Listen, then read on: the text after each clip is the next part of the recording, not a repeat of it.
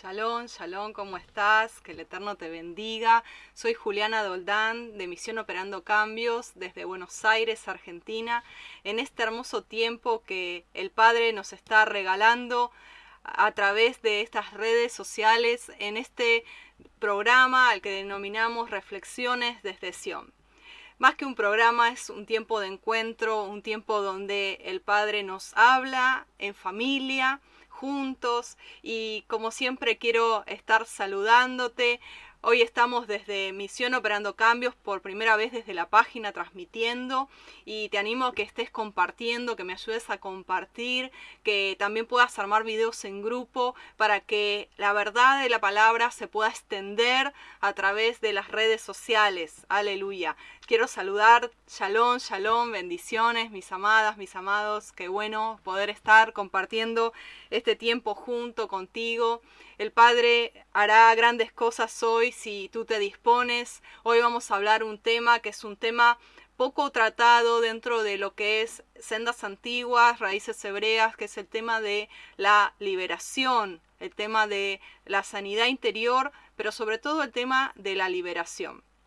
Así que te animo a que estés compartiendo este tiempo para que muchos sean liberados, para que muchos puedan ser sanados y rescatados de todo lo que sería la esclavitud del pecado, la esclavitud del enemigo. Así que quiero estar saludando, vamos a hacer tiempo para esperar a los hermanitos, hermanitas que, se puedan estar eh, agregando. Shalom, shalom, hermanos, hermanas, qué bueno Qué bueno poder eh, estar en este tiempo en familia, porque eso es lo que somos, una familia donde el Padre quiere que seamos unidos, que estemos en Ejad. Así que eh, quiero estar comentándote de mientras que se están agregando los hermanitos, que mañana vamos a estar a las 4.30 pm de Argentina desde lo que sería el Facebook de la página de la Fundación Alel. Estamos teniendo un tiempo muy especial el Día de la Independencia de Israel, 14 de mayo, porque vamos a estar unidas lo que serían los cinco continentes. Son más de 20 naciones que nos vamos a unir en una adoración global. Ya ha comenzado, de hecho, ahora en estas horas ya mismo están transmitiendo en vivo y, se están uniendo porque claro, la diferencia horaria ya allí en Israel eh, es medianoche, así que ya ha comenzado el día 14 y es eh, un honor, un privilegio poder ser partícipes de este altar global de eh, la Fundación Alel.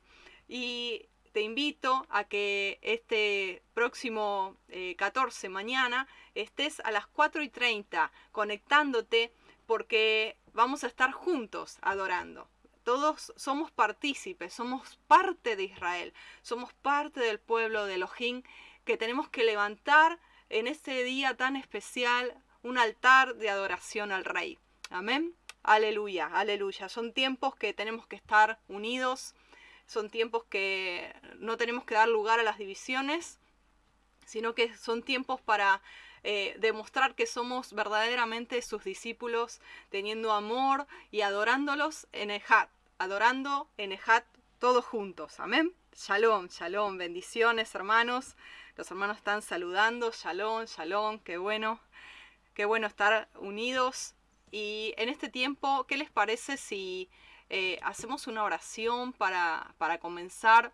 Este es un área que es muy importante para tratar te animo que eh, puedas encontrar un lugar eh, allí en tu hogar donde te encuentres apartado para que puedas recibir la palabra que el Padre tiene para tu vida y que Él te pueda ministrar al corazón. Amén. Que Él pueda ministrarte. Así que trata de estar en un lugar tranquilo, apartado, para que no te distraigas, para que no haya interrupciones y, y para que puedas escuchar la palabra. Vamos a orar.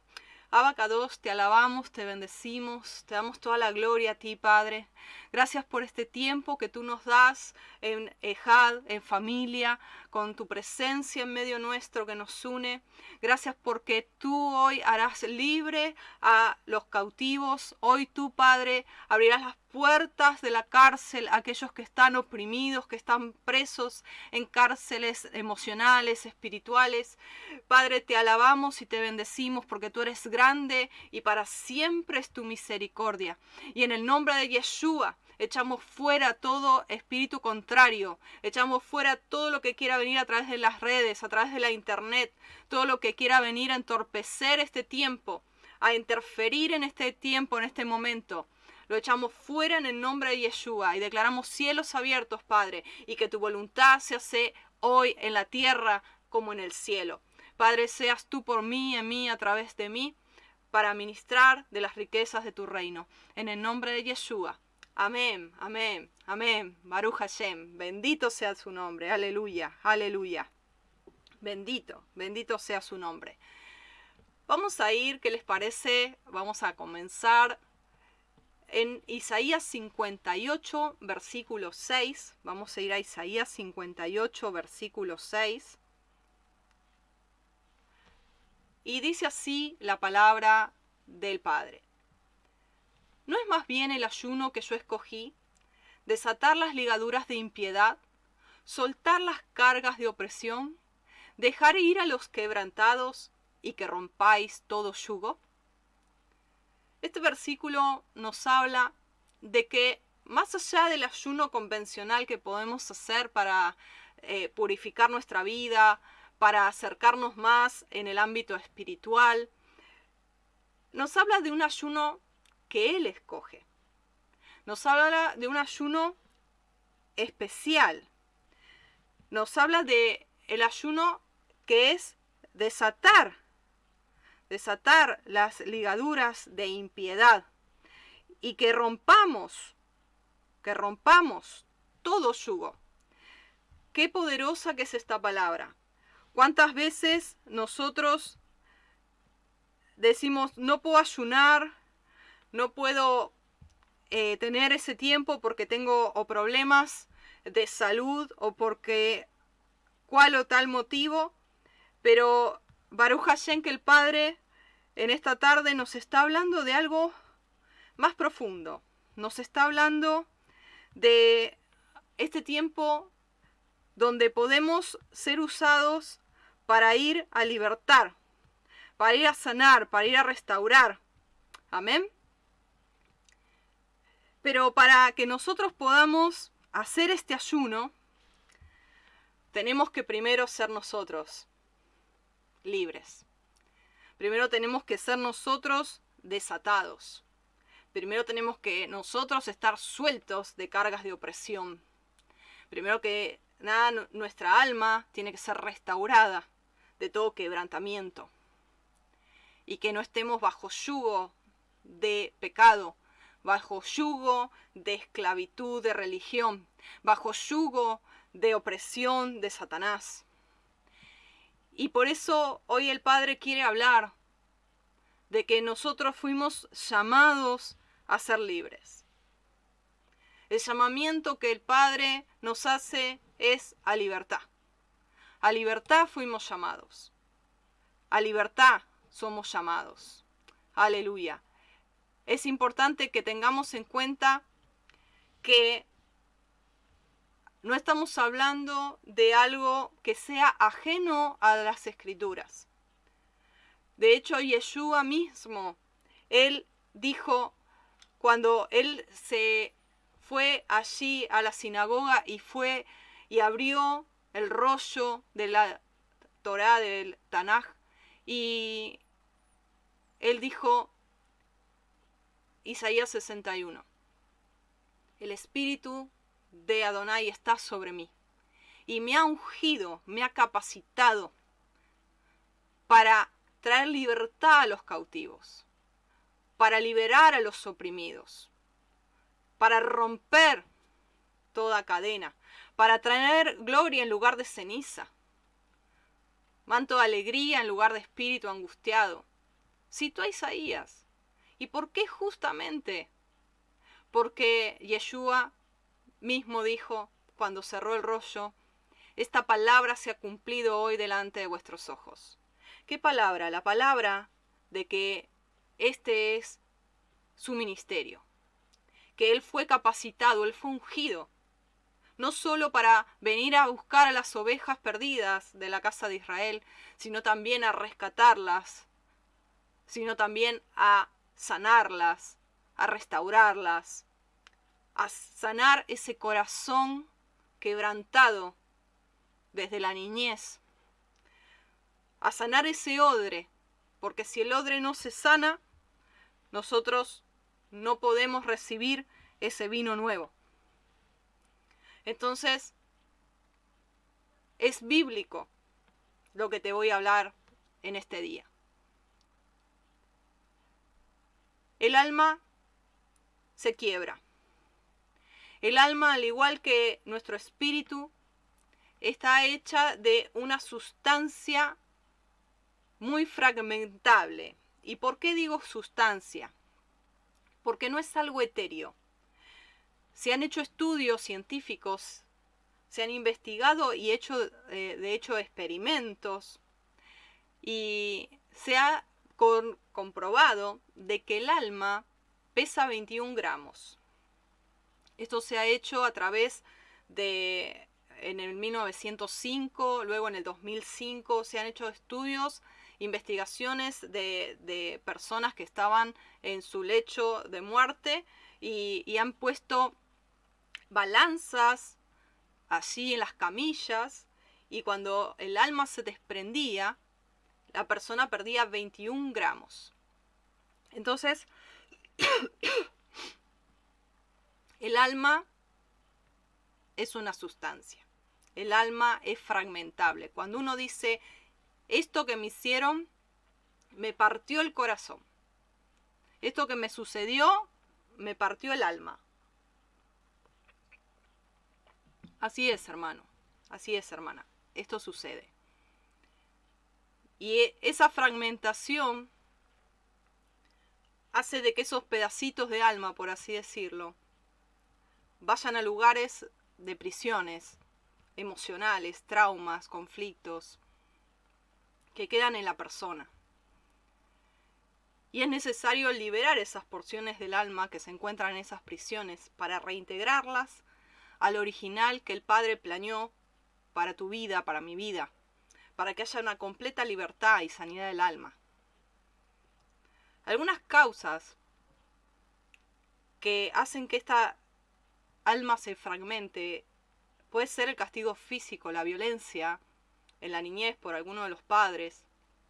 Puede ser por varios abusos, ya sean emocionales, sexuales, por episodios violentos, por episodios traumáticos, por crisis fuertes, por duelos no resueltos, por fobias, por ataques de pánico, por amarguras, por el hecho de no perdonar lo que le hicieron, eso impide de que la persona pueda disfrutar de su familia, de la vida, de lo que el padre les está entregando. Por vivencias infantiles traumáticas que produjo en esa vida angustia, miedo, culpa, dolor, rechazo, abandono, soledad. Y por eso es importante, por sacar de lugar de cautiverio a la persona. Porque estas heridas en tu corazón te tienen atrapado en un cautiverio espiritual.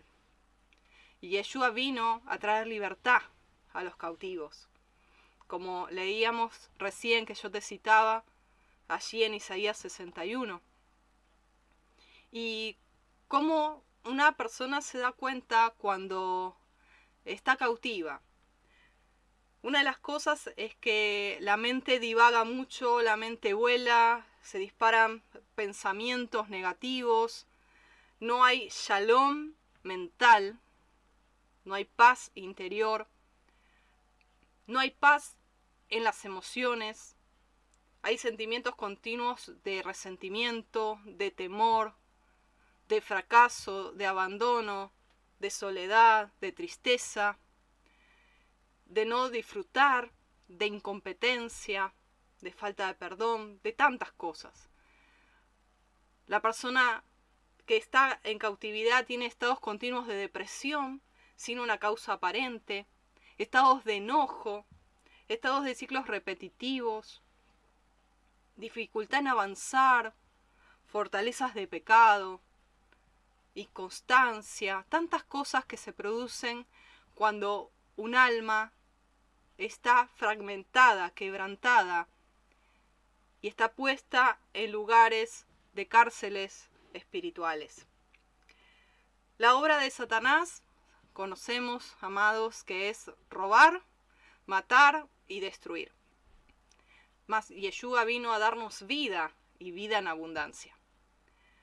Pero no podemos eh, simplemente concentrarnos en, la escritura y anular y decir, cerrar los ojos frente a la operación que está ejerciendo el enemigo ahora mismo. No digo en el mundo, porque ni hablar, sino dentro del pueblo de Elohim. Cuando Yeshua habló, él dijo a los hijos de Sión, se les dé gloria al lugar de ceniza. Está hablando de su pueblo. Nosotros somos su pueblo. Y hermanos, día a día me conecto con hermanos y hermanas que están desesperados porque necesitan una mano extendida. Necesitan un brazo amigo, una mano extendida para salir de tanto dolor. Porque sí, buenísimo, vienen a las sendas antiguas, vienen a las raíces hebreas y están abriéndosele los ojos y gloria al Padre por el conocimiento de la verdad, por todo el conocimiento adquirido que estás teniendo. Pero hay algo que mis hermanos y mis hermanas acarrean mochilas, acarrean cargas de dolor, de abusos, de traiciones, acarrean dolor y vienen heridas, vienen heridos. Y buenísimo, buenísimo lo que estamos aprendiendo, buenísimo lo que podamos obtener de información y crecer en la verdad de la Torá. Pero ¿y el odre? Y tú me puedes decir, bueno, pero eh, de modo que si alguno está en, en Yeshua, las cosas nuevas pasaron, Juliana, y son todas hechas nuevas. Sí, me puedes sacar ese versículo y de hecho lo puedes sacar de contexto también, pero son todas hechas nuevas cuando uno rinde su vida y específicamente le cierra puertas al enemigo de todas las prácticas y aún iniquidades heredadas y maldiciones familiares donde hay espíritus familiares. Es un proceso, mis hermanos. No es así nomás decir, bueno, ya está. No, es como la santidad. La santidad tiene un doble cumplimiento. Y la sanidad interior la restauración del alma también. Porque yo por un lado y tú por un lado somos santos, porque fuimos declarados santos, pueblo santo. Pero ¿somos santos? No. Vamos en proceso de santificación. El día a día, de acuerdo a cómo nos dispongamos, cómo querramos rendirnos como querramos vaciar nuestra humanidad, nuestra vieja naturaleza, y Él nos va limpiando con su agua pura. Y su sangre, cuando confesamos los pecados, nos va limpiando. Lo mismo en la liberación y restauración. Tenemos que confesar. Tenemos que, dice que eh, la salvación viene por aquel que abre su boca. Con la boca se confiesa para salvación. Y esa palabra salvación tiene que ver con sanidad, con liberación, con la obra completa de Yeshua en la cruz. Si yo confieso, yo le pido perdón, y yo renuncio y echo fuera toda esa influencia espiritual, voy a ser limpio. Mi alma va a ser limpia y restaurada, no va a estar más fragmentada. Hay una palabra en Isaías 7:6 que dice, te la quiero leer, te la quiero leer todo el versículo. Isaías 7, 6. Dice el enemigo, vayamos contra Judá y aterroricémosla. El miedo es un arma poderosa en las manos del enemigo. Y repartámosla. Esa repartámosla, esa palabrita, en otra versión es fragmentémosla. Fragmentémosla, repartámosla entre nosotros, dice el enemigo, y pongamos en medio de ella por rey al hijo de Tabel. ¿Sabes qué significa Tabel? La palabra Tabel significa bueno para nada. Bueno para nada. Inútil enemigo fragmenta tu vida a través de todo esto que estuvimos hablando. Y el propósito del enemigo es llevar cautivo un pedacito de tu alma para inutilizar el diseño y el propósito de Elohim para tu vida. Para que tú andes al nivel que el Padre quiere que andes. El enemigo tiene especial interés en que nuestra alma esté fragmentada, dividida, partida. ¿Por qué? Porque si estamos heridos y nuestra alma está herida, fragmentada, no tenemos ese nivel donde el Padre nos quiere, que es como dice el libro de Efesios, setados en lugares celestiales, en Yeshua Hamashia. ¿Entiendes? Entonces, es muy, muy importante estar libres, estar libres, estar sanos.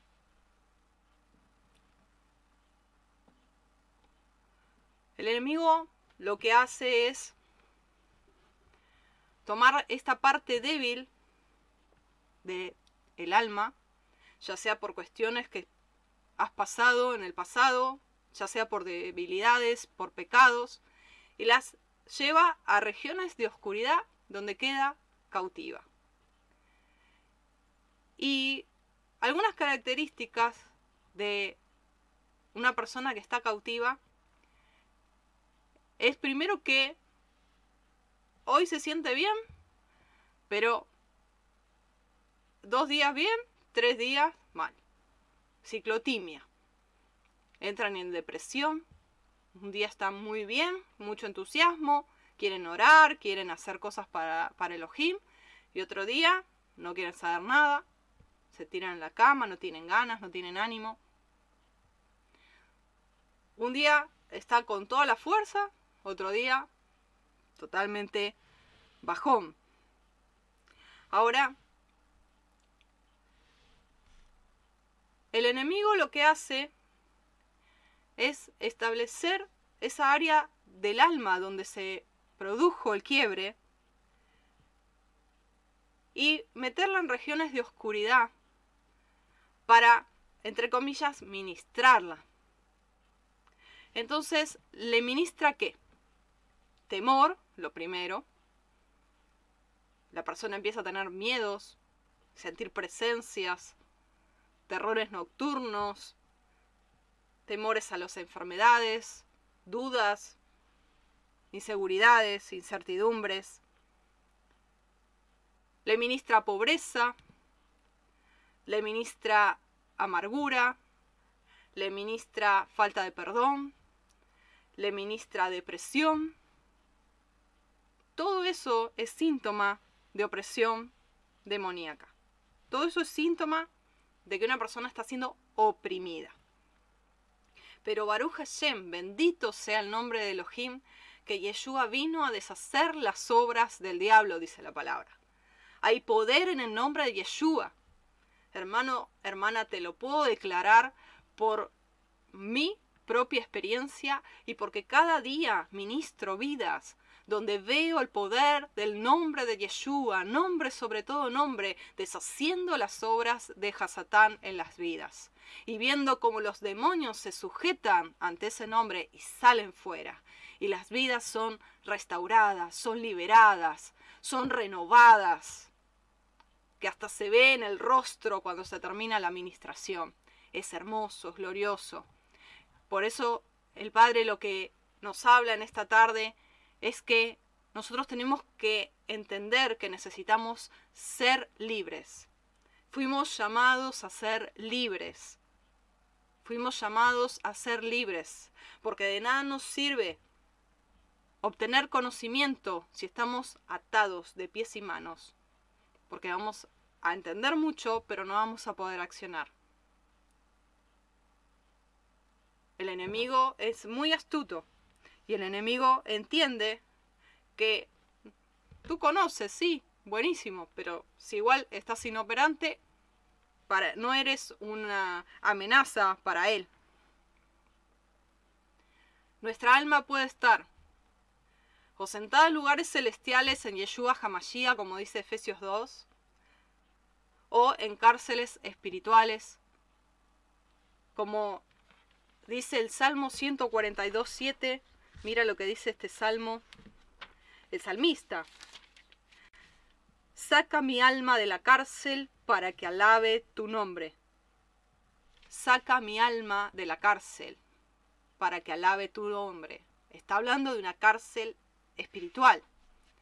Hay hermanos, hermanas que cubren, que olvidan incidentes del pasado y no lo relacionan con los padecimientos actuales. Dicen, ya está, ya pasó, eso pasó hace mucho, ya ni me acuerdo. Pero no se dan cuenta de que hasta que no confiesen y renuncien y se eche fuera esa influencia y se saque ese pedacito de alma fragmentada de esa cárcel espiritual, no es libre.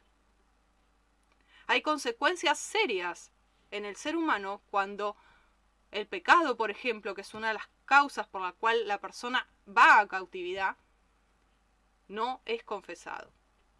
La palabra dice en el Salmo 32.3, mientras callé se envejecieron mis huesos en mi gemir todo el día.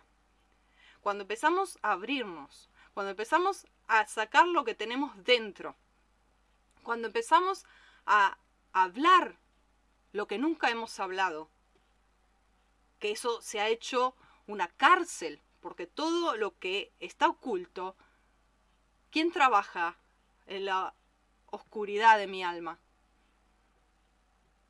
O en la oscuridad de un alma que no confiesa, que no saca luz. Todo lo que está oculto trabaja el enemigo. Nos estamos aliando con el enemigo inconscientemente por no abrir y confesar. Entonces tenemos que sacar a luz no demos más lugar al diablo en nuestras vidas, en nuestros matrimonios, en nuestras familias.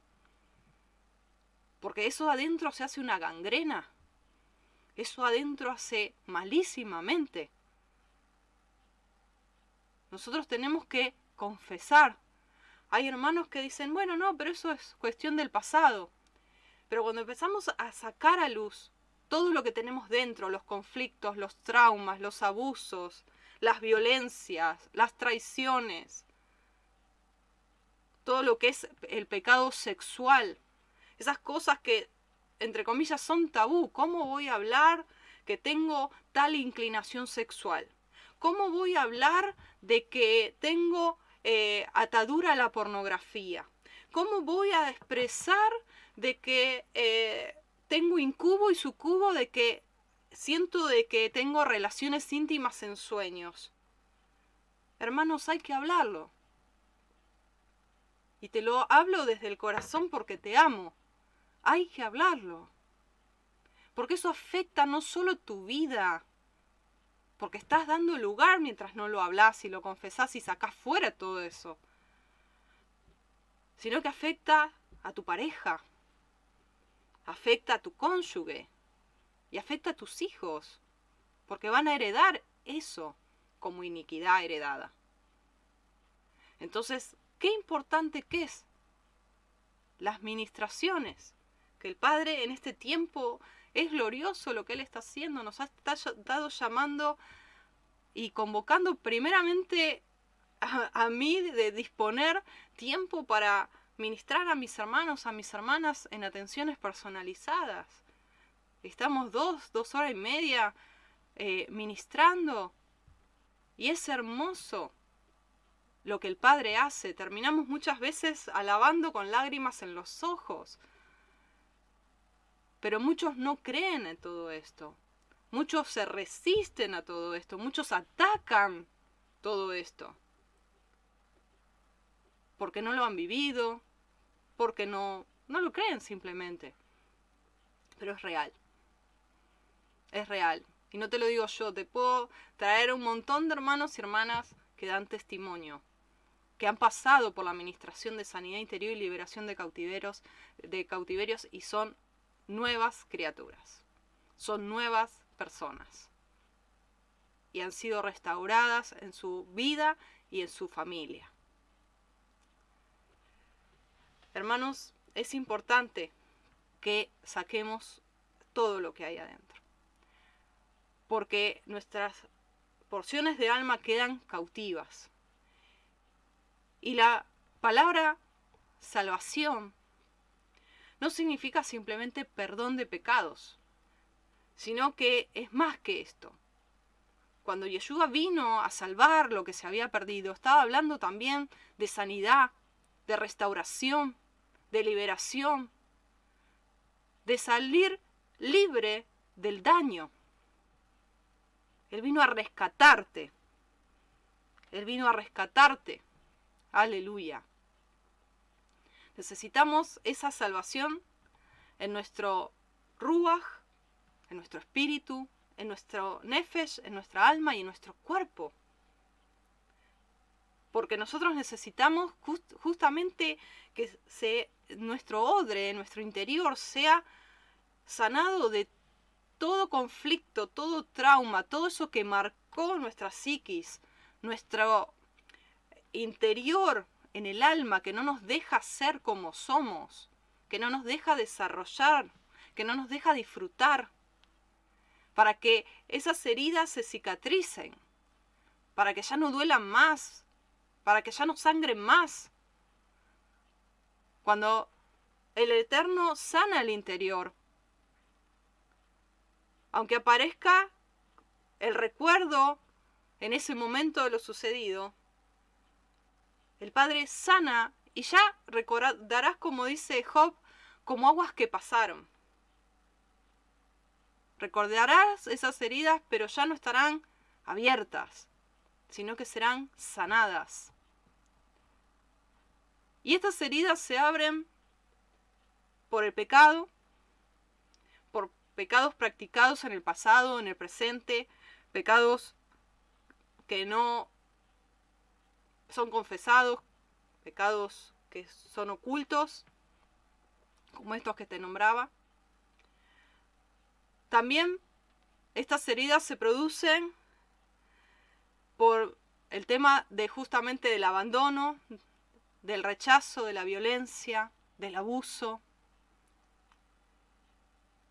y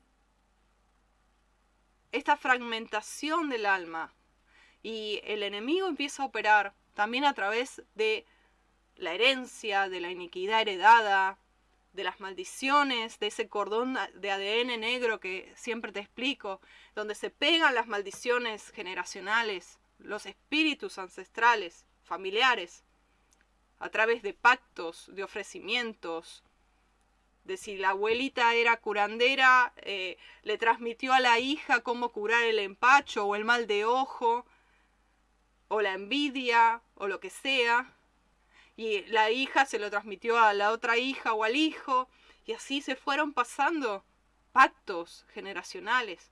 Todo eso hay que sacarlo. Hay que hacer una oración específicamente de renuncia y echar fuera esos demonios. Porque el enemigo es astuto. El enemigo hasta que tú no le nombras, queda ahí. Queda ahí. El Ruach HaKodesh toma una vida y la empieza a limpiar, como en una casa, como dice la palabra, que somos como casas. Entonces entra en una habitación cuando tú le dejas. Cada habitación de tu casa es un área de tu vida. Tú le das el área de tu familia, él entra en tu familia. Tú le das el área de tu carácter, él entra en tu carácter. Tú le das el área de tu matrimonio, él entra en tu matrimonio. Pero las áreas que tú no le das, porque dices, no, ya pasó, igual eso ya hace mucho, no, eso no creo, de las maldiciones. Y bueno, ahí hay un cuarto oscuro. Ahí no entró la luz todavía. Entonces el espíritu va a entrar a medida que tú le des apertura. Porque él no avasalla a nadie. Él respeta a nuestro libre albedrío. Y por eso dice la palabra, en tu luz vemos la luz. Cuando nosotros empezamos a ver, por ejemplo, el tema de comer limpio, que habla Levítico 11, y empezamos a ver, uy, no, esto no se podía comer y yo lo comía, o esto tenía eh, cerdo y no lo sabía y ahora lo dejo de comer también. Y así nos vamos limpiando, pero porque nosotros le damos lugar y todo eso se va limpiando. Esto es lo mismo. No es instantáneo, no es magia decir las cosas viejas ya está y ya está, soy libre de todo. No, tenemos que ir específicamente. Por eso la administración lleva de dos a dos horas y media, porque tenemos que ser muy específicos en las preguntas, en sacar un, un diagnóstico psicoespiritual, para saber la influencia detrás de cada situación que ha vivido la persona desde la infancia. Cómo fue su vínculo con su papá, con su mamá, si hubo abusos, si hubo padres abandónicos, si hubo traumas, si hubo enfermedades, accidentes, si hubo brujería en la familia, todo eso hay que trabajarlo y sacarlo, hermanos. Todo lo oculto tiene que salir a la luz. Todo lo oculto tiene que salir a la luz. Porque si no, ¿cómo vamos a alumbrar? Si en nuestra vida hay tinieblas. Nosotros tenemos que ser luz. Y para que salga nuestra luz del interior, primero tiene que entrar en el interior. Para poder ser canales de luz. ¿Entienden? Por eso el Padre nos inquieta. Aleluya. Entonces,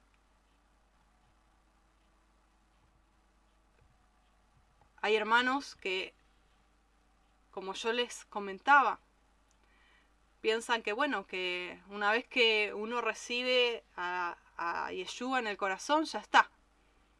Y nada más lejos de la realidad. Porque fuimos sellados por el Ruach HaKodesh. Somos de Él, somos hijos de Elohim.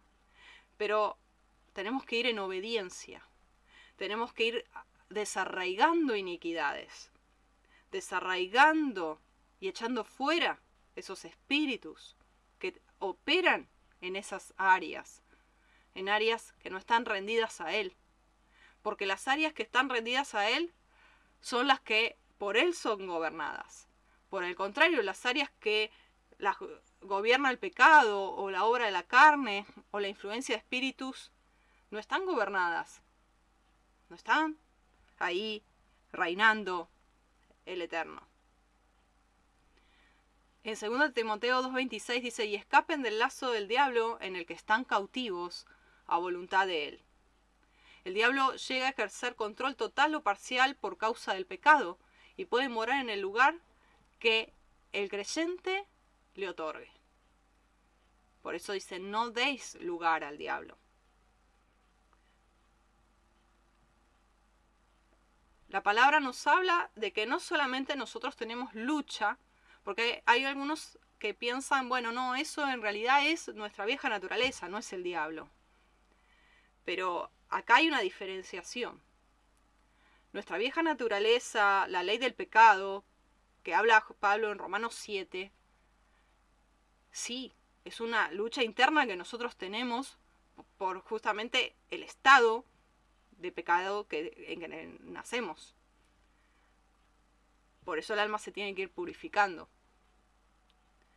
Pero por otro lado, la palabra nos dice en Efesios 6:12 que no tenemos lucha contra carne y sangre, sino contra principados, contra potestades, contra los gobernantes de las tinieblas de este siglo, contra huestes espirituales de maldad en las regiones celestes. Eso no lo podemos arrancar de la Biblia. Existe. Porque detrás de cada herida no sanada, detrás de cada pecado no confesado, hay un demonio que se recrea, se alimenta.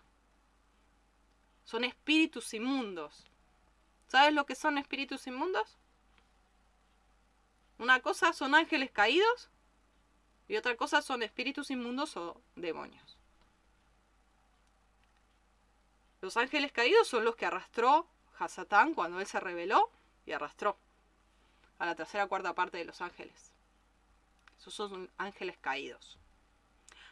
Hay ángeles caídos que están atados en, regiones de debajo, eh, eh, en el inframundo, hasta para ser juzgados cuando Yeshua vuelva. Hay ángeles caídos pero sobre todo hay espíritus inmundos, que son los que, ¿se acuerdan cuando lo sacó de, del Gadareno? Yeshua, ¿se acuerdan? Que les dijo, eh, ¿cómo te llamas? Y le, eh, le, dijeron Legión. Legión era aproximadamente eh, una, una cantidad de 6.000 soldados. Eso es una legión, 6.000 soldados.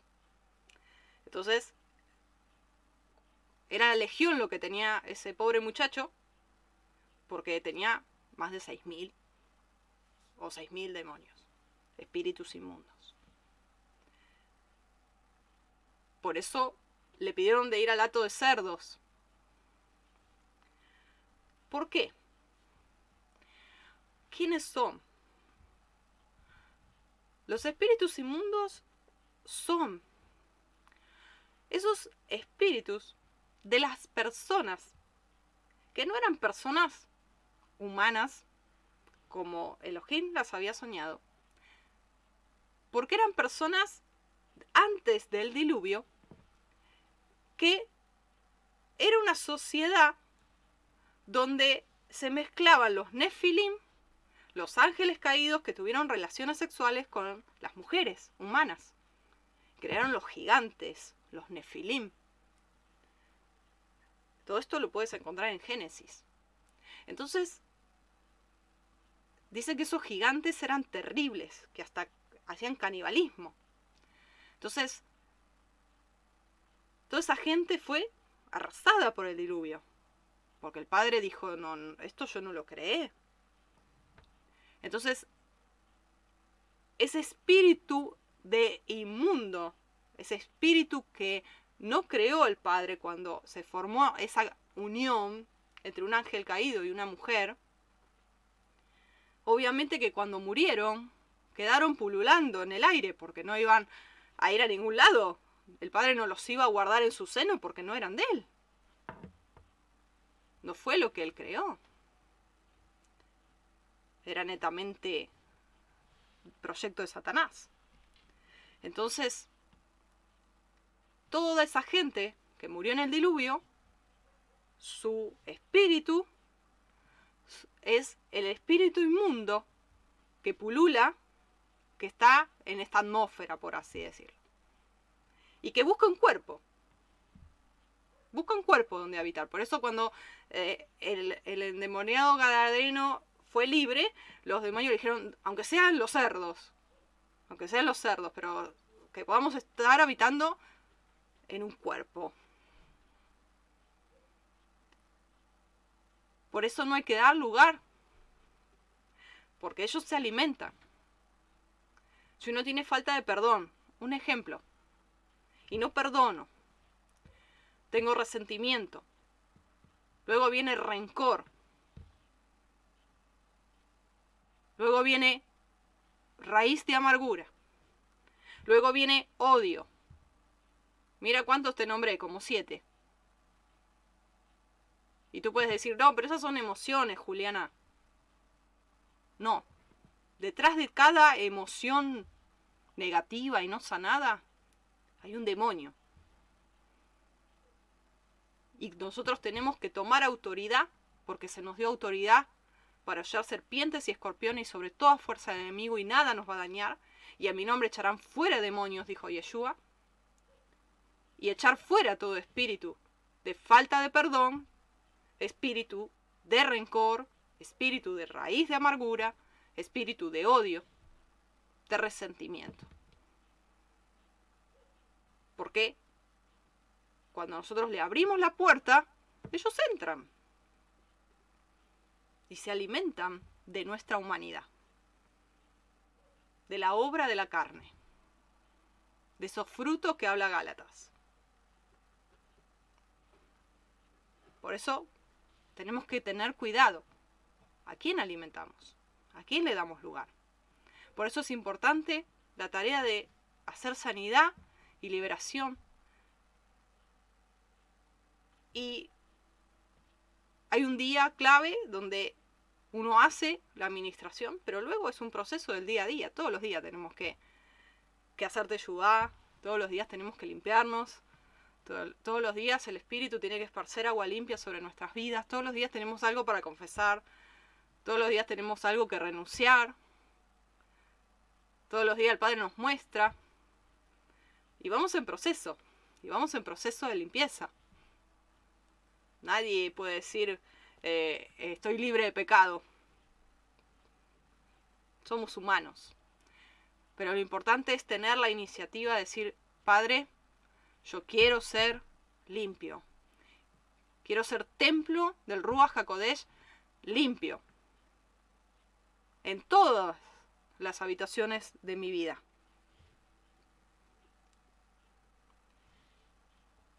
Cuando esta tarea de hacer sanidad interior y liberación viene a nuestra vida, el Padre nos da la oportunidad de recomenzar, de hacer una, vuelta de página, de un nuevo comienzo, de nuevos aires, de un nuevo tiempo. Y primero se debe hacer una retrospectiva al pasado, para traer al presente y contar esas situaciones. Y como dice eh, muchas veces eh, la persona que ministra. Eh, llorar por última vez el pasado. Vivir y vivenciar por última vez ese lugar. Porque va a salir de ese lugar de cautividad. Pueden ser situaciones conflictivas que le tocó vivir, puede ser violencia, puede ser abuso, puede ser abandono, rechazo, abortos, fornicación, adulterio, pornografía, lesbianismo, homosexualidad, incesto, miedos, fobias, drogas, artes marciales, alcohol, prácticas ocultistas, tantas cosas que el Padre quiere limpiar. Y dice la palabra de que cuando nosotros venimos a Yeshua, él nos hace verdaderamente libres. Que Él está a la puerta y llama. Y dice, déjame entrar, yo soy la luz, yo soy tu libertador. Y yo voy a ir, voy a ir hasta ese lugar y te voy a restaurar, te voy a sacar de ese lugar de dolor. Y cuando nosotros hablamos y vemos que que hay hermanos y hermanas que hay dentro, o sea, uno lo ve y de repente el padre muestra que detrás de, de esa persona hay un niño, hay una niña herida, herido, encerrado, encerrada. en cárceles oscuras.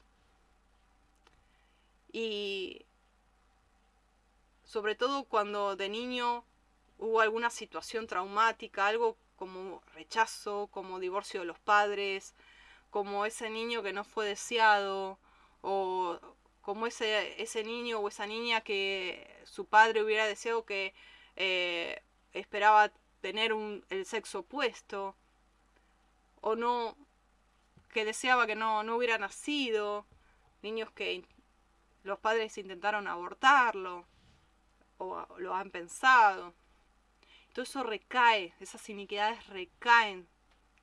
De hecho, si les han dicho, son palabras que el Padre tiene que anular de tu vida. Porque detrás de todo eso hay operando influencias espirituales de maldad. Ante una violación, ante un abuso. Son cosas delicadas que obviamente cuando ministro este tipo de cosas en sanidad interior y, liberación de cautiverio, lo hago con mucho temor de Elohim. Entiendo de que estoy tratando con una con un alma que fue comprada a precio de sangre.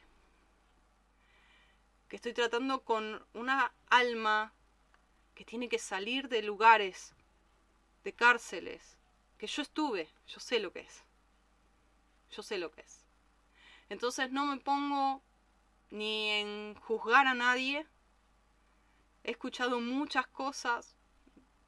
De hecho, eh, yo hago como un pacto de silencio con el Padre y con la persona y lo que se habla no se cuenta a nadie. Y eso me, da, me ha dado la posibilidad el Padre, en su misericordia, de poder ministrar a personas de mi propia familia.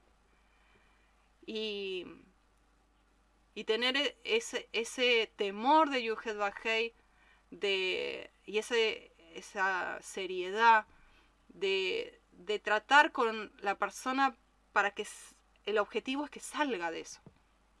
No ponerme a juzgar o analizar o decir, uh, qué raro, yo nunca me imaginé que, esta persona eh, hubiera hecho esto o aquello. Uno cuando ve desde el amor, cuando ve la prisión, cuando ve ese niño interior herido de la persona, ve la personita detrás de, la persona, ve ese iceberg que se muestra solo la punta, pero hay tanto por debajo que sanar, que liberar, para que la persona pueda florecer, para que pueda disfrutar a plenitud la vida espiritual, el posicionamiento que Él nos dio como reyes y sacerdotes que somos, como pueblo escogido. Pero esto el enemigo no quiere que lo escuchen, no quiere que lo crean, porque Él quiere tener esclavos, como el faraón. Quiere mantener al pueblo esclavo. Por eso muy poco se conoce de esto. Por eso muy poco se acepta de esto. De hecho, tampoco se acepta porque lamentablemente se ha enseñado en las congregaciones de que uno no se tiene que juntar con esa clase de personas. En cuanto uno viene a la congregación, justamente nadie viene bien. Cuando uno llega a una congregación, llega porque tiene problemas. ¿Cómo llegamos al Señor? Casi todos llegamos por una situación de pecado, por una situación traumática. Así llegamos. Y donde tendrían que sanarnos, nos juzgan. Entonces eso nos hace un mecanismo de defensa de ponernos una máscara y aparentar piedad, aparentar santidad, para que no nos rechacen más. Porque venimos de nuestra familia que nos rechaza, venimos del mundo que nos rechaza, venimos quizás de un matrimonio fracasado y llegamos a un lugar donde hablan de Elohim, que Él es amor, de que Él nos acepta, que Él nos perdona, pero cuando uno se abre, después se lamenta tanto haberse abierto y haber confiado en el líder, en el pastor, en los hermanos que parecían tan amorosos, porque empieza la jará, empieza el juzgamiento, el enjuiciamiento, la crítica, hasta muchos han echado de las congregaciones. Y lo que más la ovejita necesitaba era una mano extendida de restauración, de sanidad, de liberación. Entonces, se ha creado ese mecanismo de defensa de decir, no, Juliana, ¿cómo yo voy a abrir mi corazón? Si cuando lo abrí se enteró media iglesia. Si cuando lo abrí me juzgaron. Si cuando lo abrí me echaron. Yo no lo abro más. Qué lamentable, ¿no? Lamentable que realmente hay dolor en mi corazón de que en un lugar donde supuestamente está Elohim y tiene que estar esta unción de Isaías 61 en los siervos de Elohim, en los hermanos de la congregación, para traer libertad a los cautivos, apertura a la cárcel a los presos, restaurar al oprimido, libertarlo, se lo aplasta, se lo destruye, se lo echa, para que entre más y más en cárceles de más adentro y no tengan dónde recurrir. Triste. Pero es tiempo que dejemos a un lado todo eso. Eso también hay que sanar. A todos nos pasó. A todos nos pasó. Tener un maestro, un pastor, líder que no cumplió nuestras expectativas ni, ni nuestras necesidades de ovejita.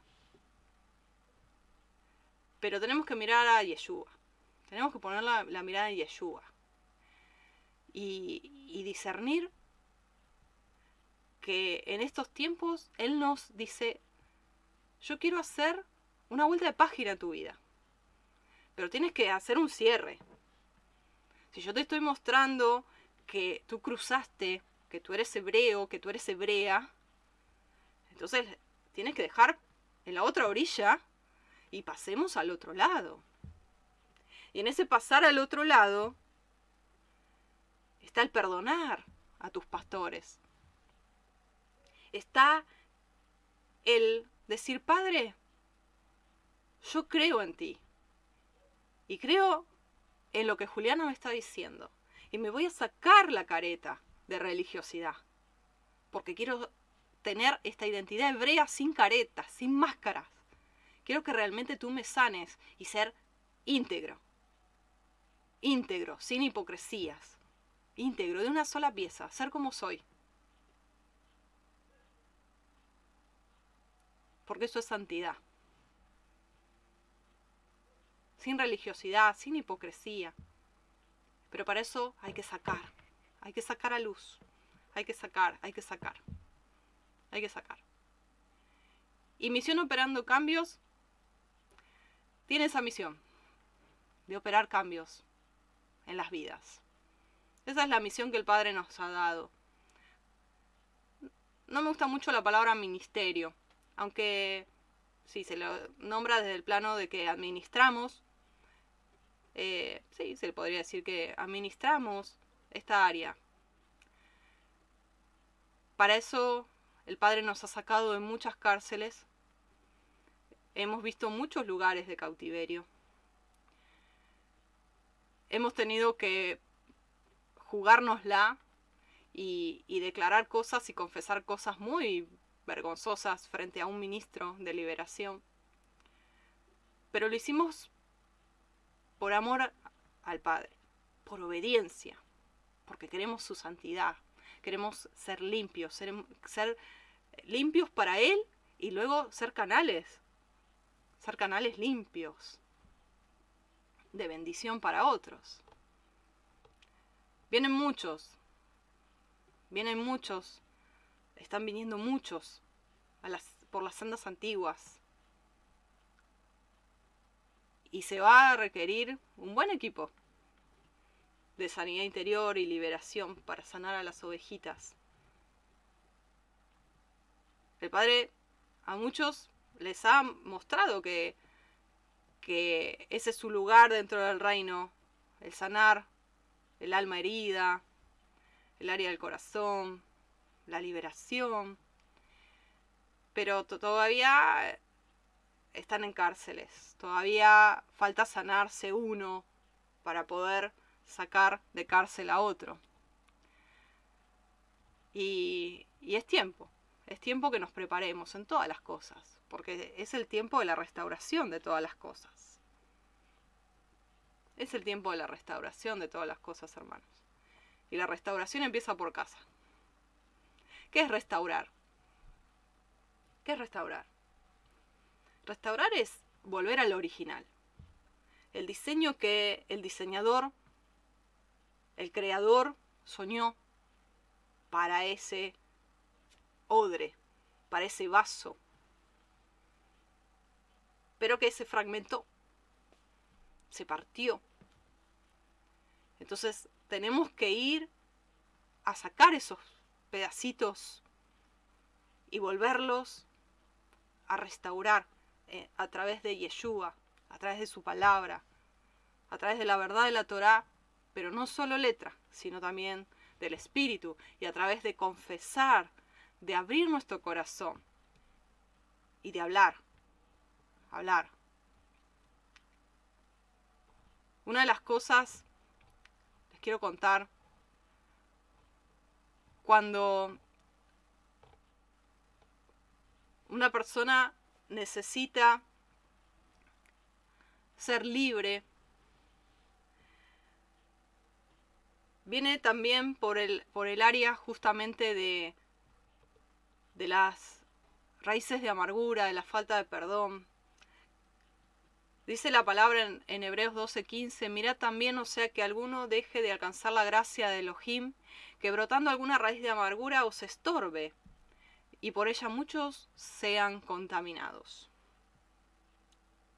Cuando uno deja que la falta de perdón se haga raíz en nuestra vida, caemos de la gracia, de ese favor inmerecido y nos estorba en el caminar, nos estorba en el avanzar en él.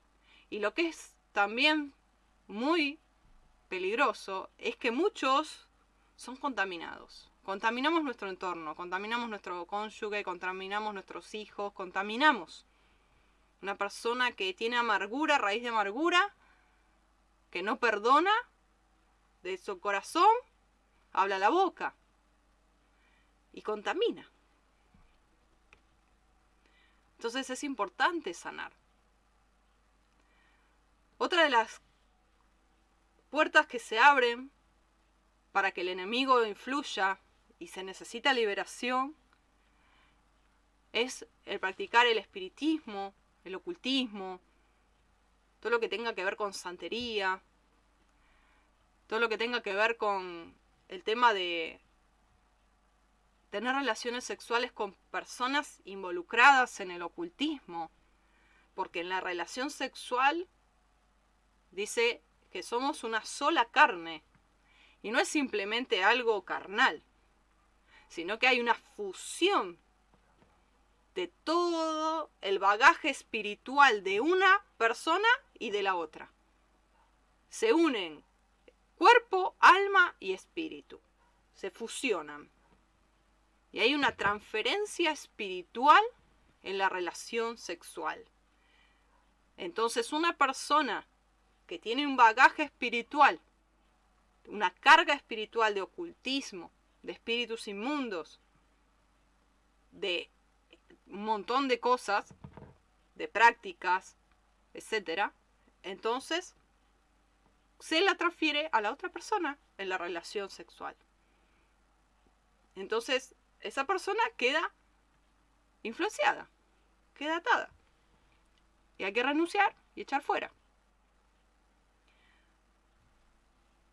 Cuando estos espíritus inmundos salen, pueden salir a través, se les da obviamente la, la, autoridad que el Padre nos da, se le da la orden de salir por aire, salir por boca, entonces puede salir a través de, llantos, de arcadas, de eructos, de lágrimas, a través de soplidos, de bostezos, de tos. El enemigo, cuando uno está en santidad y tiene esa autoridad en el nombre de Yeshua, sabe que tiene que salir y que tiene que obedecer. No hay que tenerle temor. Yo te quiero leer algunas clases y zonas de cautiverio, ya para tener una idea. En Isaías 61 nos habla de cárceles espirituales. Esas cárceles espirituales se vienen a, a, lo natural, nos influyen en lo natural, a través de enfermedades, a través de crisis, a través de conflictos, a través de traumas. Yeshua dijo que él subió a lo alto y llevó cautiva la cautividad y dio dones a los hombres. Esta expresión dice que él, cuando ascendió, dice, llevó cautiva la cautividad. Pero antes dice que él fue a dónde? A las profundidades de la tierra. ¿Y qué hizo? Dice la palabra que él tomó las llaves del que tenía el imperio de la muerte, las llaves del Hades. Las tomó, porque él venció la muerte. Amén. Entonces él tiene la autoridad. Ya no la tiene más el enemigo. Entonces, él dice que llevó cautiva toda cautividad. Por eso en el nombre de Yeshua nosotros podemos abrir esas puertas de cárceles de muerte. Aleluya. Otro lugar de, cautiverio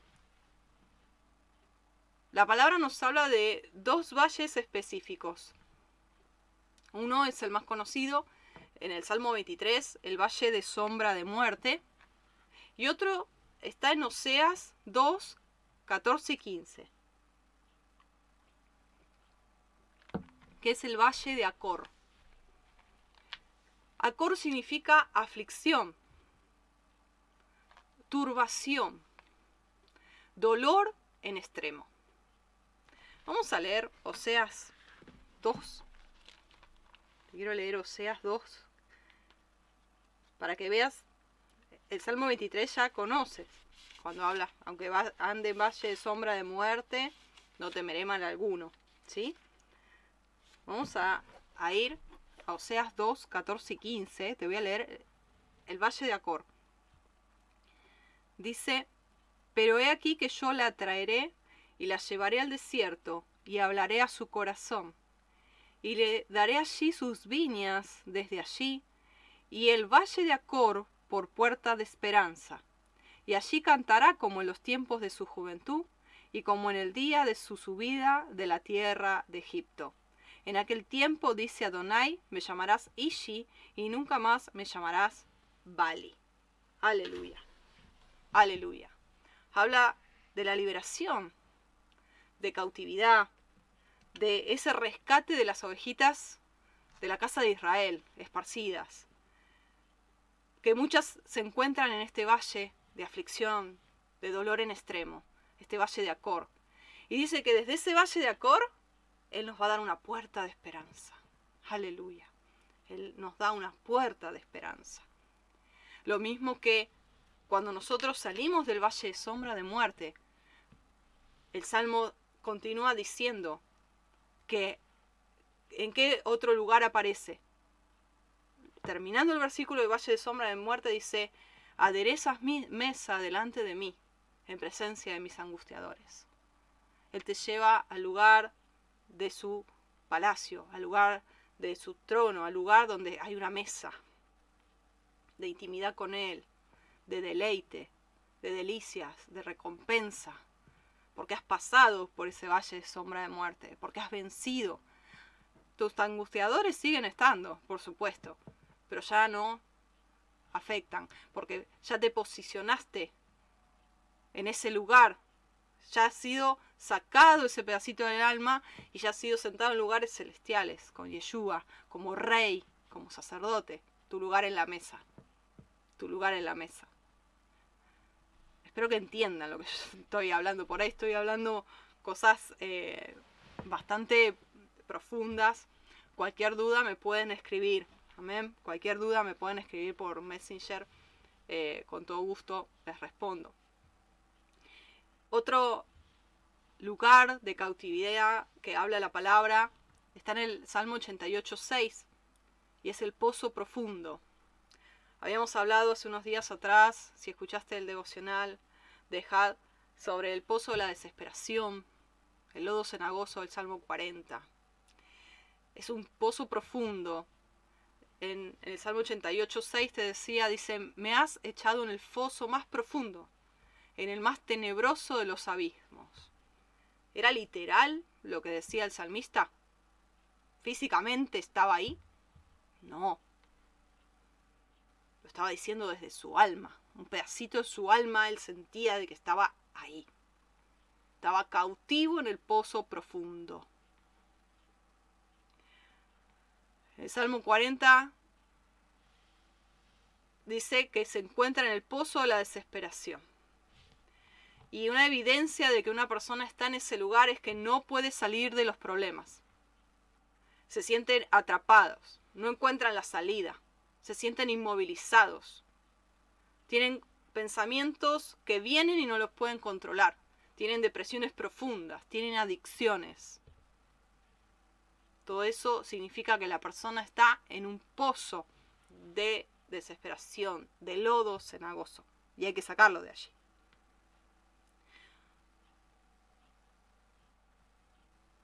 Uno se puede, acá la, la hermana pregunta si uno se puede autoliberar. Sí, una vez que pasó por la administración de liberación, sí se puede autoliberar.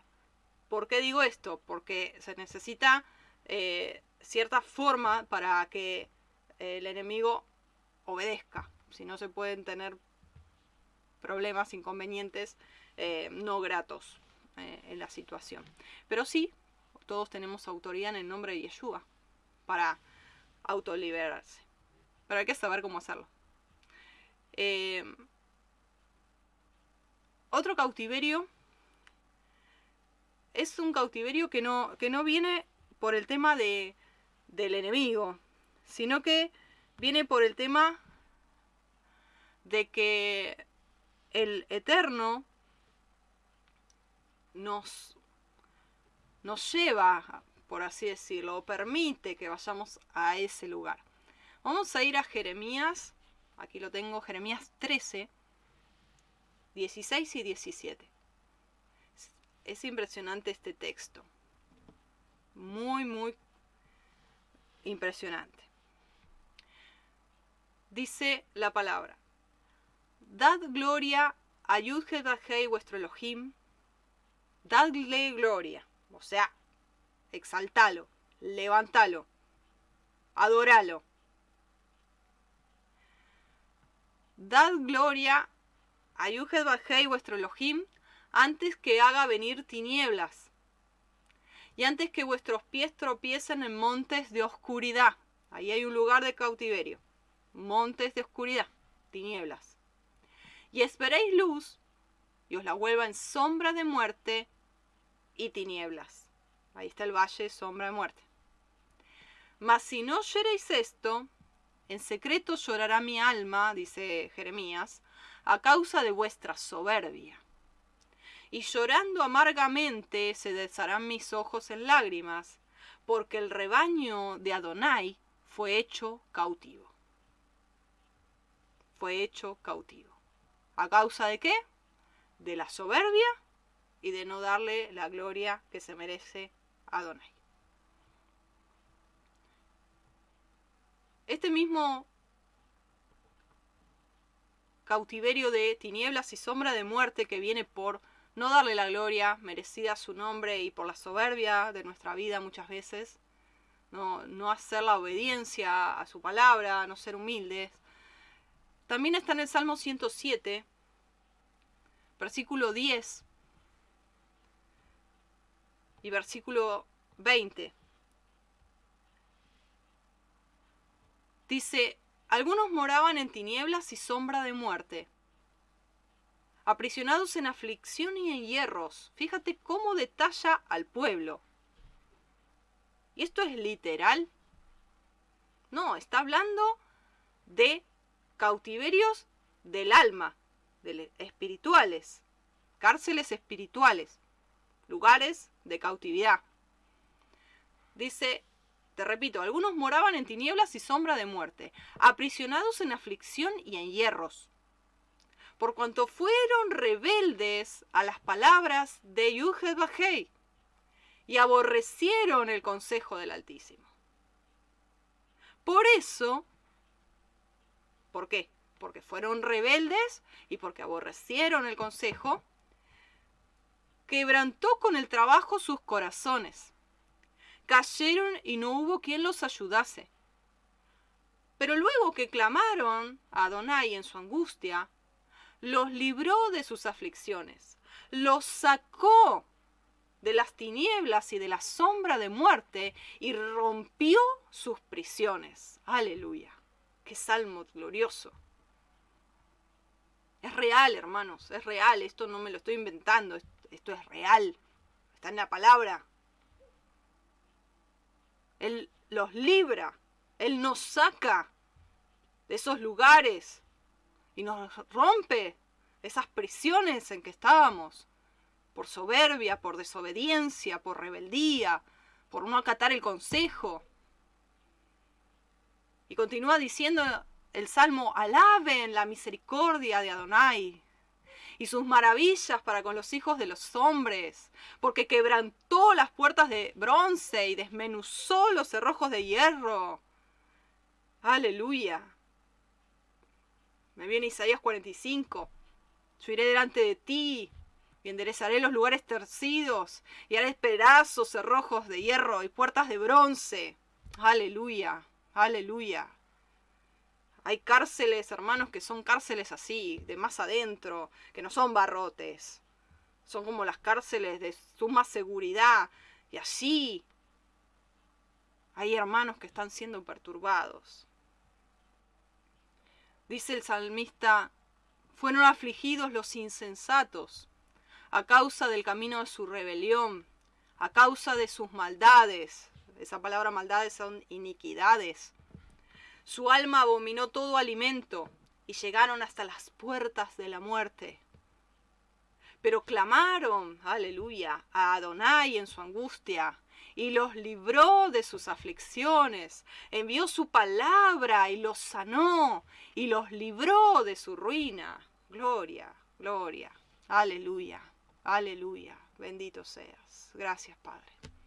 Gracias, Padre. Aleluya. Aleluya. Siento fuego en mi corazón. Aleluya.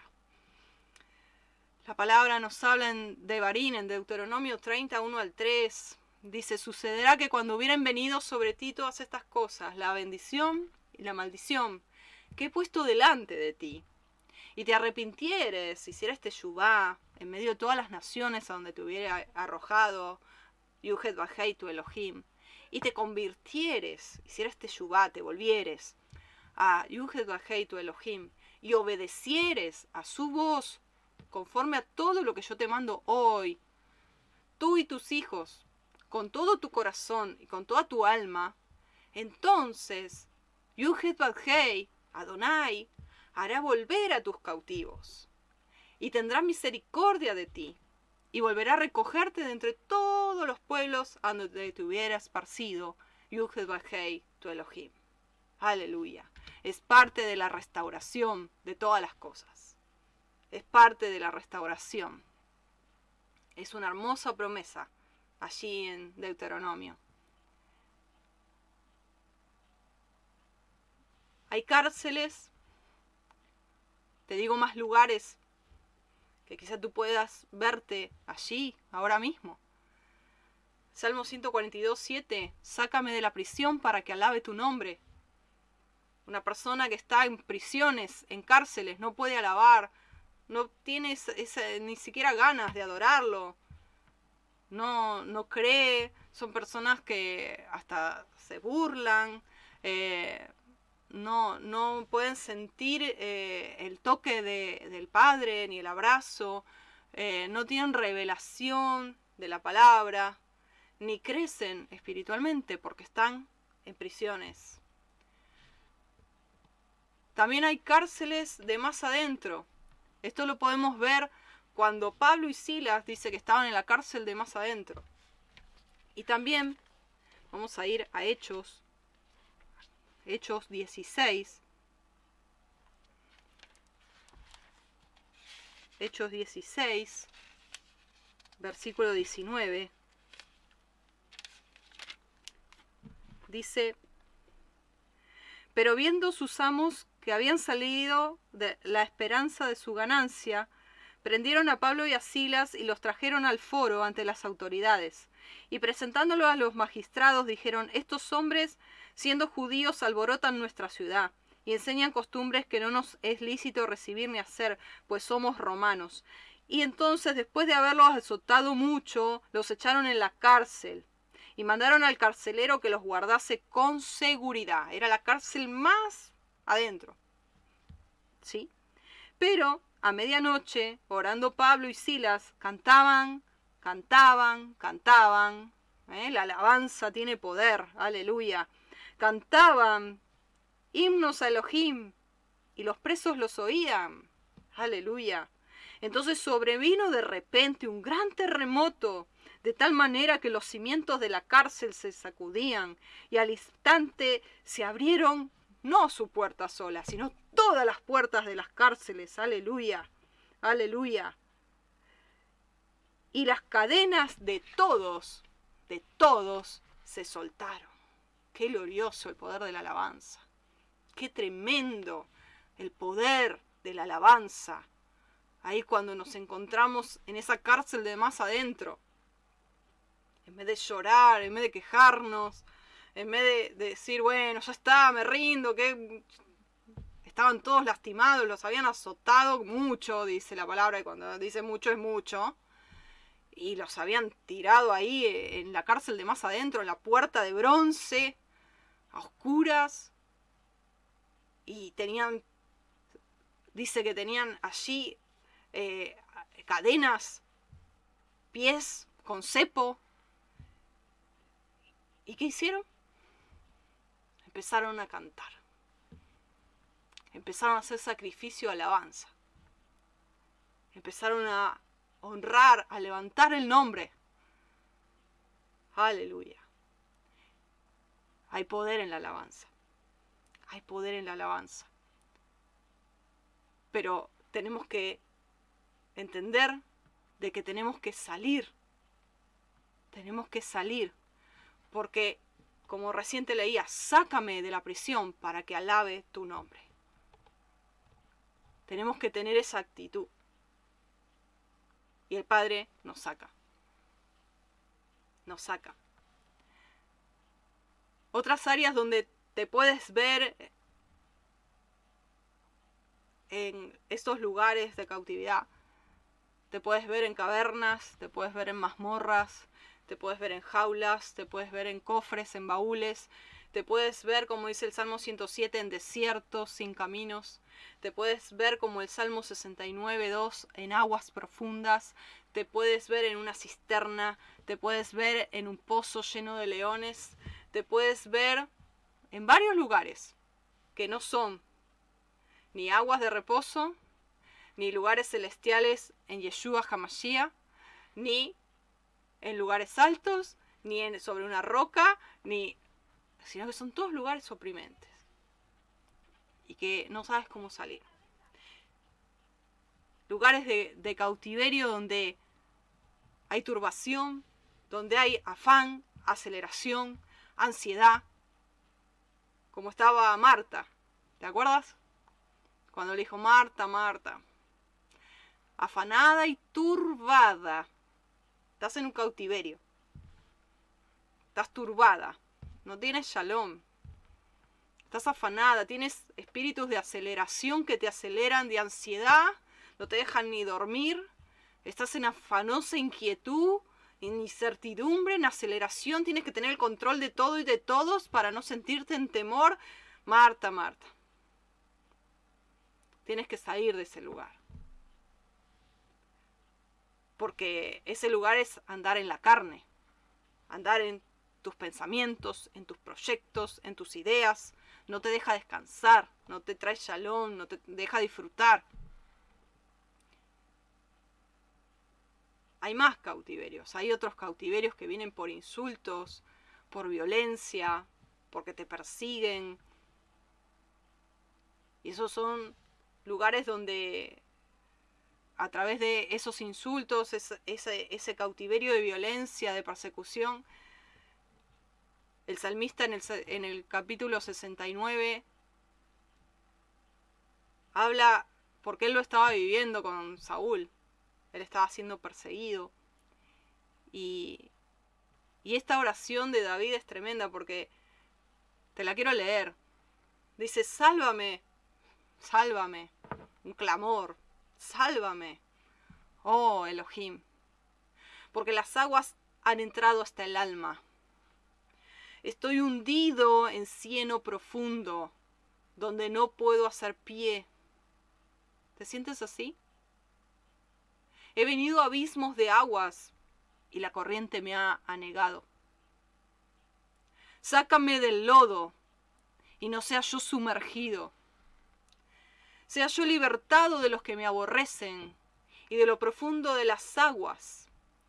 No me anegue la corriente de las aguas, ni me trague el abismo, ni el pozo cierre sobre mí su boca. Tú sabes mi afrenta, mi confusión y mi oprobio.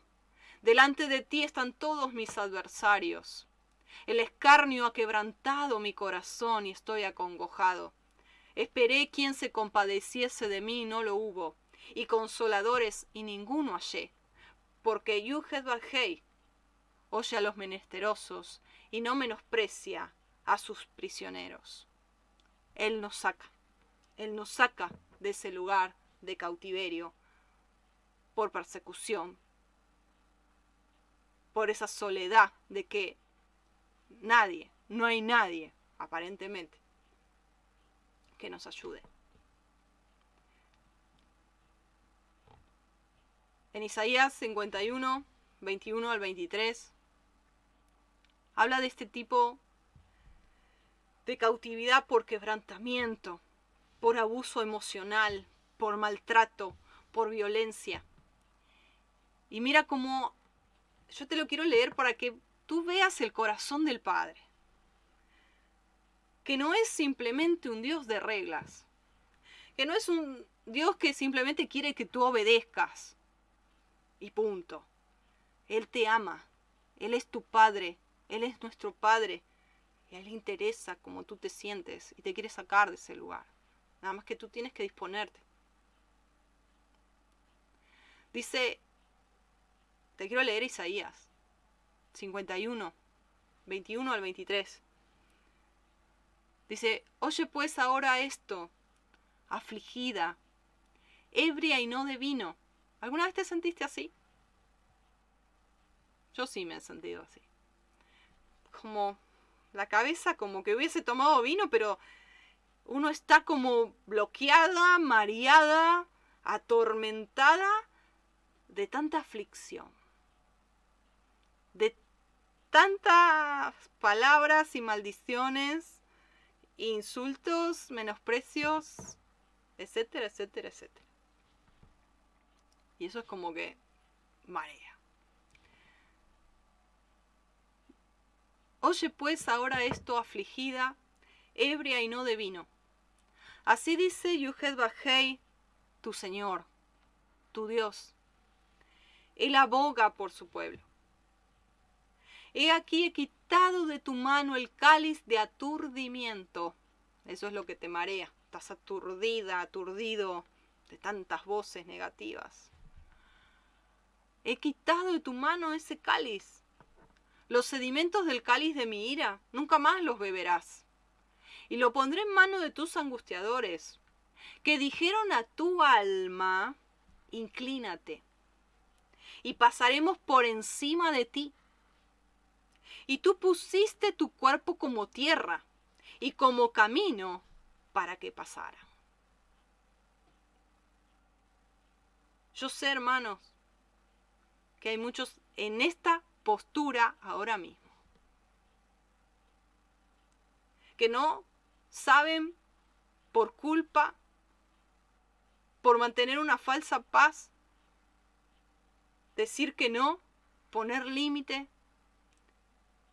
y se dejan abusar una y otra y otra vez, que el otro decida por ellos, que el otro los manipule, que el otro los controle, los domine, inclinan su alma todo el tiempo y pasan por encima.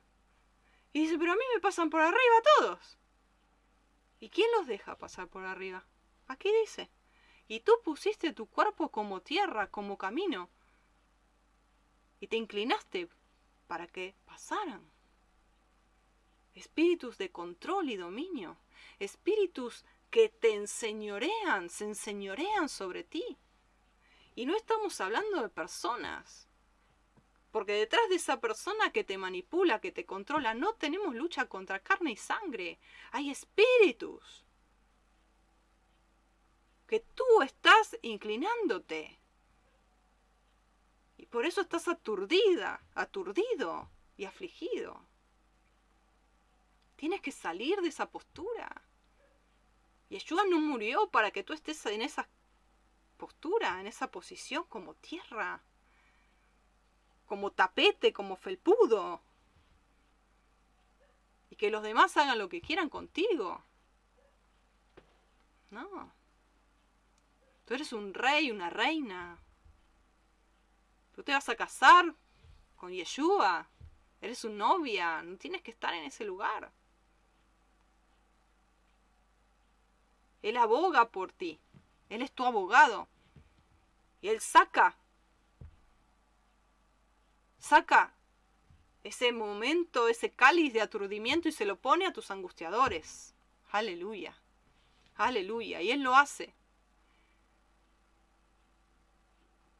En Isaías 49 dice que este es el tiempo de salvación. Que dice, a los presos mostrad, a los que están en tinieblas salid, salgan a luz. Las puertas de las cárceles se abren hoy en día para que tú salgas. ¿Quieres salir? ¿Crees que puedes? Conforme a tu fe será hecho.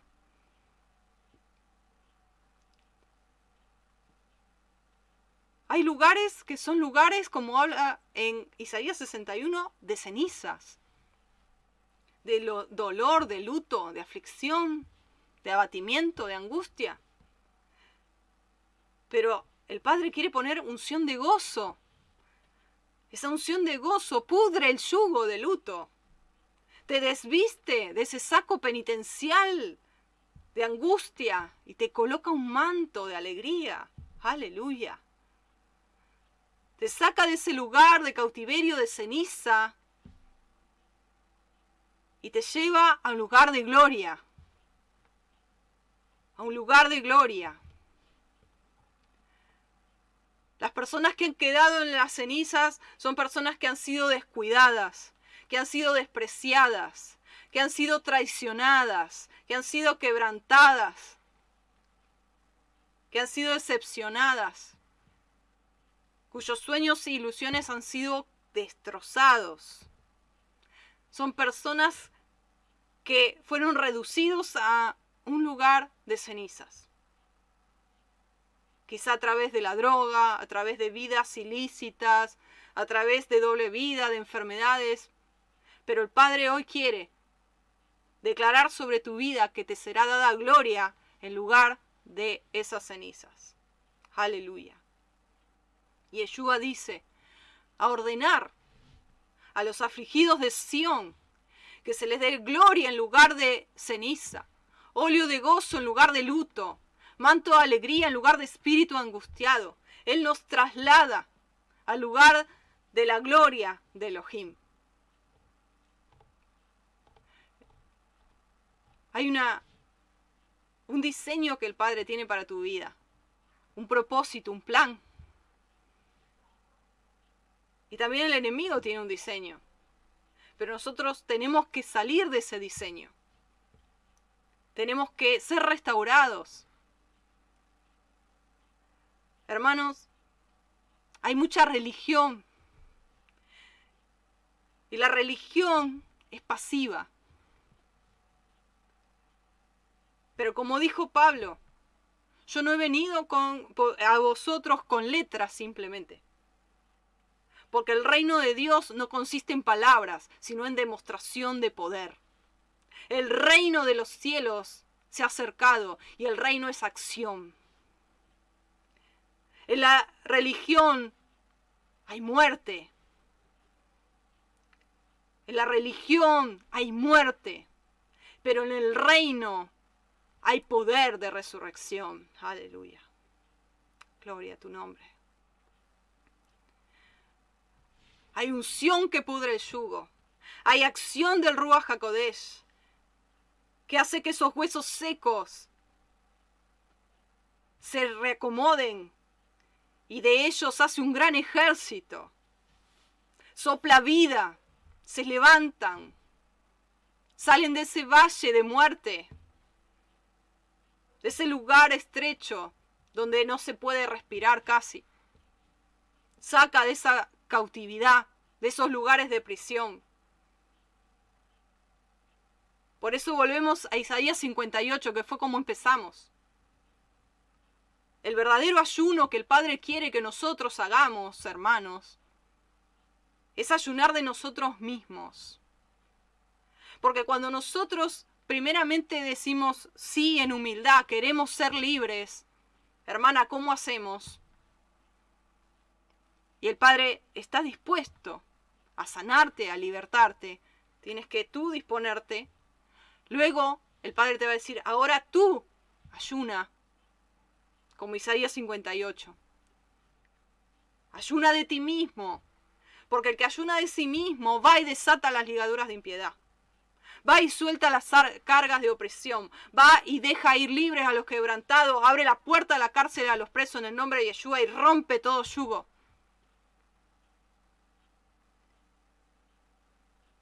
Eso es el verdadero ayuno.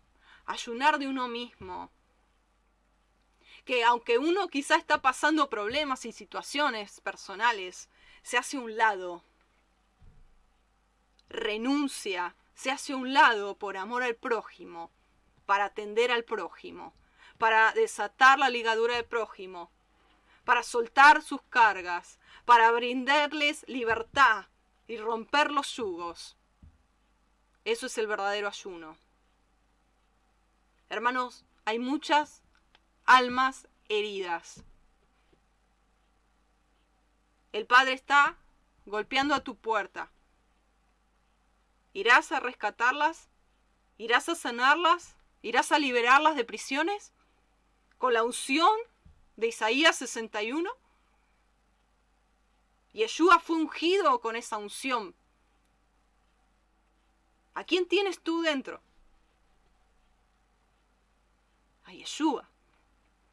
Mayores cosas que estas haréis porque yo voy al Padre. ¿Lo dejas ser? ¿Lo dejas liberar? ¿Lo dejas ministrar? ¿Lo dejas amar? Él nos envía a liberar a los cautivos, a restaurar, a llamar a los presos que salgan, a los que están en tinieblas que salgan a la luz, que se muestren. Actuar y operar en el reino, que no consiste solo en palabritas y enseñar, sino en poder. ¿En qué reino te estás moviendo? ¿De qué forma? muchos fariseos, mucho fariseísmo. Renunciar a eso también. Moverse bajo el manto profético del espíritu de Elías en estos últimos tiempos. No sirve de nada aprender y aprender y aprender y aprender y seguir en cárceles. El Padre quiere liberarnos. Hermanos, es necesario. Esto es un llamado al cuerpo del Mesías. como corporación, como familia, como congregación. Es necesario que dentro de la asamblea, de la congregación, haya equipos de liberación y sanidad interior. Es muy necesario, pero el enemigo no quiere. Porque mientras nosotros nos vamos llenando la cabeza de conocimiento, nuestra alma está cautiva. Y somos inoperantes. Porque está el hijo de Tabel metido adentro y somos buenos para nada en muchas áreas. No tenemos autoridad.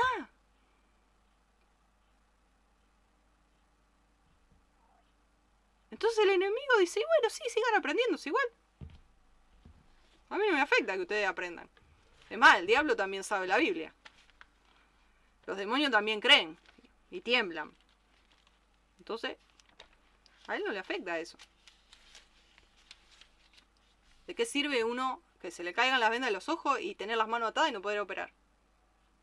No poder accionar, no poder ir a libertad. Es necesario armar un equipo de liberación.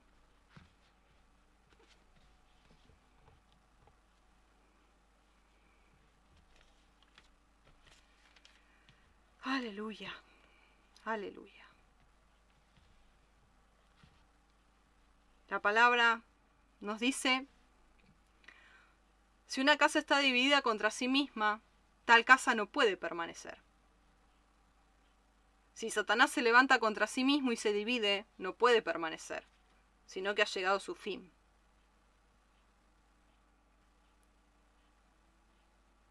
Ninguno puede entrar en la casa de un hombre fuerte y saquear sus bienes si antes no le ata, y entonces podrá saquear su casa. De cierto os digo que todos los pecados serán perdonados a los hijos de los hombres, y las blasfemias cualquiera que sea, pero cualquiera que blasfeme contra el Ruach HaKodesh no tiene jamás perdón, sino que es reo de juicio eterno. Porque ellos decían, tiene espíritu inmundo. Cuidado cómo juzgamos, cuidado cómo analizamos lo que escuchamos.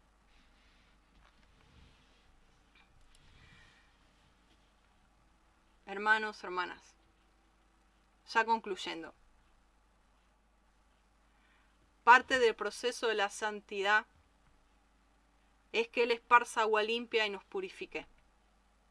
Es que dejemos que su luz alumbre cada recoveco de nuestra casa espiritual. Que abramos esas puertas que hace años que no abrimos. Que quizá muchas veces pasa que en la administración el espíritu trae a memoria porque fueron archivadas en el inconsciente, porque hubo tal angustia en tal situación que ya no nos acordamos más porque lo reprimió el inconsciente. Pero el espíritu trae a memoria para ser libres.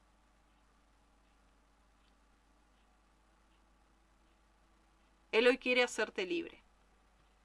Él hoy quiere liberarte. Si te has sentido identificado, identificada con todos estos lugares de cautiverio que te he nombrado, con uno, con dos, con varios, no sé, pide ayuda, pide ayuda. Y esto te lo digo de corazón y con amor. El cuerpo de Cristo, el cuerpo del Mesías, necesita ser limpiado.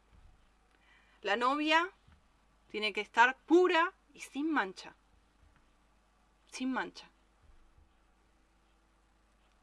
Las cosas del pasado no, es verdad eso de que el tiempo todo lo cura. No es verdad. No es lo pasado pisado. No es verdad. Eso es el mundo. El mundo dice esas frases. No es verdad. Nosotros tenemos que replantear nuestra vida y decir, Padre, yo quiero de en serio ser un odre nuevo. En serio quiero dejarte que tú des una vuelta de página y tener una página en blanco, donde escribas tu voluntad en mi vida, tus sueños, tus propósitos. Y que yo te vea sin esos bifocales, sin esos lentes oscuros, ni perversos, sino con una mirada pura. Por eso quiero ser limpio, por eso quiero ser limpia. Es tiempo, hermanos, de restaurar todas las cosas. Es tiempo de purificarnos. El que piensa que estar firme, mire que no caiga. El que eh, se purifica, purifíquese más. Por eso el Padre en este tiempo, a Misión Operando Cambios, nos ha dado este llamado que yo en ningún momento me imaginé que podría estar a través de una videollamada liberando personas al otro eh, al otro hemisferio y o al otro eh, al, otro lugar de, del océano. Es tiempo para ser libres, es tiempo para ser restaurados, es tiempo para que en humildad podemos entrar en el reino como niños, como niños. Hay cosas que tú tienes guardado en tu corazón, como yo las tenía, desde mi infancia, desde cuando uno tiene uso de razón, 5 o 6 años, y que quedaron ahí como cosas del pasado, y no, pero que me van a influenciar, sí, influencian, sí, influencian. Y pero era muy chico, influencian. Cosas que quizás no se las contaste ni a tu mamá ni a tu papá, que las reprimiste, eso te afecta. Eso es una gangrena adentro. Tienes que sacarlo, tienes que sacarlo. Tienes que hablarlo. El 80% de la liberación viene con hablarlo. Porque con la boca se confiesa para salvación, para sanidad. Hay que hablar, hay que decirlo. Vamos a orar. Bendito sea tu nombre, Padre. Gracias, Padre, porque tú estás tocando los corazones. Gracias porque puedo ver cómo tú estás operando cambios en sus vidas. Así como un día tú obraste en mí. Gracias, Padre, porque a partir de hoy tú estás abriendo puertas de cárceles. Tú estás sacando vendas mágicas de los ojos. Tú estás quebrando toda ligadura de impiedad. Padre, en el nombre de Yeshua Hamashiach, te pido, Padre, que pongas el querer como el hacer según tu buena voluntad en la vida de cada hermano, de cada hermana. Y que los traigas a libertad, porque a libertad han sido llamados. A libertad han sido llamados. Padre, restaura todas las cosas y dentro de todas las cosas, restaura nuestro corazón. Restaura y sana nuestra alma de todo recuerdo doloroso del pasado, de todo trauma, de todo conflicto, de todo abuso, de toda crisis. Restauranos, Padre. Comienza desde, desde adentro hacia afuera. Sana nuestro interior, nuestro, nuestra psiquis, nuestra, nuestras emociones. Libéranos de espíritus inmundos que pueden estar operando en nuestras vidas. Líbranos, Padre. Te necesitamos. Muéstranos. Queremos completamente rendirnos a ti. No queremos tener más cuartos oscuros en nuestro corazón. No queremos tener más máscaras. No queremos ser más sepulcros blanqueados, Padre límpianos, libéranos. Gracias porque esa unción pudre los yugos. Gracias porque tú envías a Yeshua sobre nuestras vidas para pudrir los yugos y limpiarnos de toda iniquidad. Gracias, Padre, porque tú nos sacas a libertad a aquellos que se disponen a confesar sus pecados, a confesar sus heridas, a hacer un cambio realmente en su vida y un nuevo comienzo. Padre, gracias por lo que estás haciendo con aquellos hermanos que ya hemos ministrado. Gracias, porque hemos visto tu poder. Hemos visto tu poder glorioso, precioso, de una vida transformada. Gracias porque tú eres amor y tú te inclinas hacia tu pueblo. Tú, a ti te interesa, te interesa cómo nos sentimos. Tú ves nuestro corazón, que muchas veces no podemos adorarte porque estamos en cárceles. Muchas veces no podemos levantar nuestras manos porque están llenas de cadenas. No podemos levantar el cuello porque hay cepos en el cuello. No podemos avanzar porque hay cepos en los pies. Líbranos, Padre. Libra a mis hermanos, a mis hermanas, Padre. En el nombre de Yeshua. Trae liberación a tu pueblo. Trae sanidad a tu pueblo. Para que el vino nuevo no se eche a perder. Para que el vino nuevo se derrame en odres nuevos. Y para que ellos también sean operadores de cambios en los que vienen, libertando, sanando, restaurando, haciendo tu obra, la obra del ministerio de Yeshua aquí en la tierra. Gracias, Padre. Gracias por tu amor, por tu misericordia. Gracias porque tú has venido a llamar a pecadores al arrepentimiento. Gracias porque tú eres nuestro médico y tú nos has dicho los sanos no tienen necesidad de médico, sino aquellos que reconocen que están enfermos y que necesitan ayuda. Y aquí estamos, Padre, para hacer tu voluntad. Aquí estamos para hacer tu obra. Aquí estamos para bendecir y para ser de edificación para el cuerpo tuyo aquí en la tierra. Gracias, Padre. Gracias por lo que has hecho en nuestras vidas. Gracias de, de todos los lugares que nos has sacado, Padre. Gracias Tú has sido tan bueno con nosotros que podamos ir y libertar, que podamos ir y sanar y demostrar que tu reino no consiste solo en palabras, sino en demostración de poder y poder de resurrección, de ese soplo de vida que da vida a esos huesos secos. Aleluya, aleluya, gloria a tu nombre. Hay poder en el nombre de Yeshua. Hay poder en el nombre de Yeshua. Aleluya, aleluya. Gracias Padre por tu presencia. Gracias. Te adoramos, te bendecimos. Amén, amén, amén. Qué hermoso, qué hermoso. Hermano, hermana, te animo. Si necesitas ayuda, una mano extendida, aquí estamos. Aquí estamos. No dudes en, en comunicarte. Te bendigo, que tengas un hermoso día y nos estamos viendo pronto. Te amo en el Adón. Shalom, shalom, bendiciones.